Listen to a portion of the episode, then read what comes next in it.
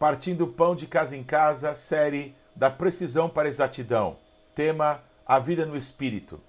Romanos 6, de 8 a 14.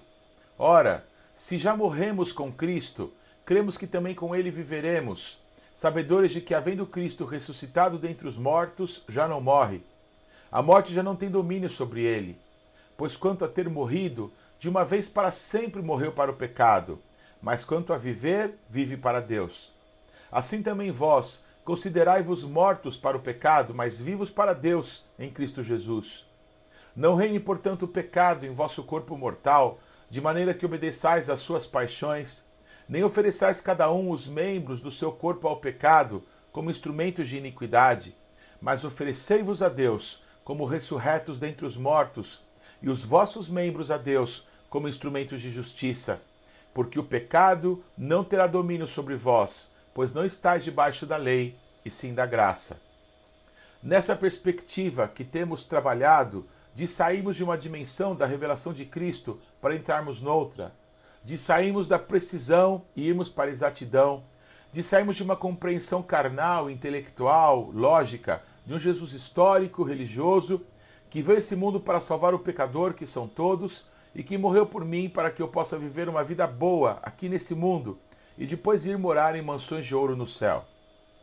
De uma religião falida que me leva a viver pecando, irado, cheio de orgulho e menosprezando os que me cercam, e de repente fazer uma oração de cinco palavras, por exemplo, porque vou tomar a ceia, para não me achar em condenação.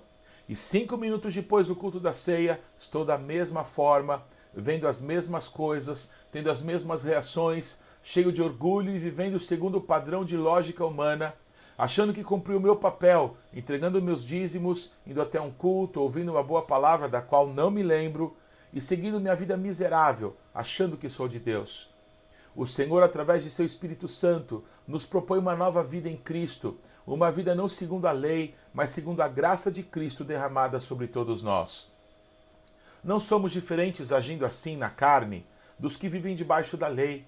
Pior que isso, criamos nossas próprias leis, nossa própria conduta, baseada nas tradições do grupo que frequentamos, e somos guiados pelo padrão baixíssimo da aprovação do grupo ou das leis que criamos, para nos enganar a nós mesmos, e em nada somos diferentes de judeus que não vivem segundo a graça do Mashiach, que a muitos tem iluminado, mas muitos ainda segundo a carne, alimentada pela lei, que no dia do Yom Kippur jejuam 25 horas e dizem se arrepender de todos os seus pecados, mas horas depois, dias depois, continuam praticando as mesmas coisas.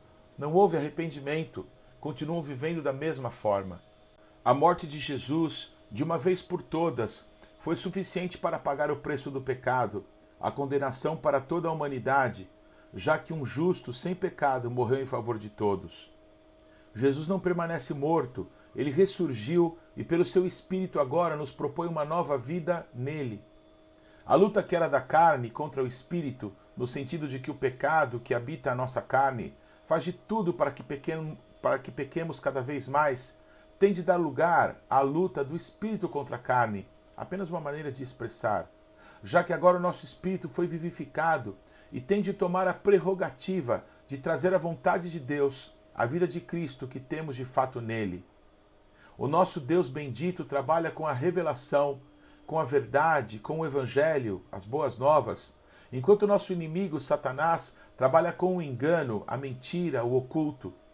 Receber por fé a obra da cruz de Cristo em nossas vidas, compreender que quanto mais espaço damos em nossa vida para Deus, mais o Espírito Santo de Deus se derramará sobre nós e então, guiados pelo Espírito, conduzidos à verdade pela luz da palavra de Deus, que é a espada do Espírito, vamos passar a renovar a nossa mente, ou seja, compreender que podemos viver para Deus, que podemos vencer pecados, comportamentos, vícios, manias, costumes, tradições que parecem ser parte da nossa cultura familiar, alguma inclinação que nos foi imposta pelo zodíaco, coisas que pareciam inerentes à nossa personalidade, ou seja, Paramos de dar desculpas para os nossos pecados, como Adão que se cobriu de folhas de figueira e acusou a Deus e a mulher que Deus lhe deu de seu pecado. E entendemos que alguém morreu por nossa causa. Alguém decidiu tomar o meu lugar na condenação que eu mereci. Alguém de fato pagou o preço pela minha vida e por isso não é possível que eu queira continuar vivendo assim. É preciso valorizar a oportunidade que Cristo nos deu e, através de seu Espírito em nós, com a nossa mente renovada, de que podemos, pelo poder dele, romper com essa maneira de viver.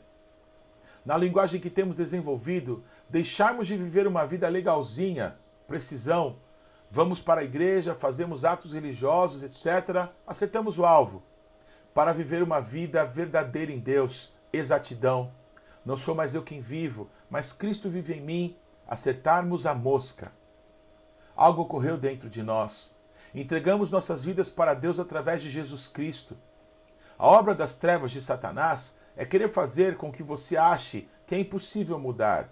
Assim como há um desejo de continuar nas velhas práticas pecaminosas que gostamos, que nos dá prazer, que para os padrões humanos e mundanos nos faz ser destaques e usufruir dos bens e prazeres pelos quais lutam quase todas as pessoas que conhecemos.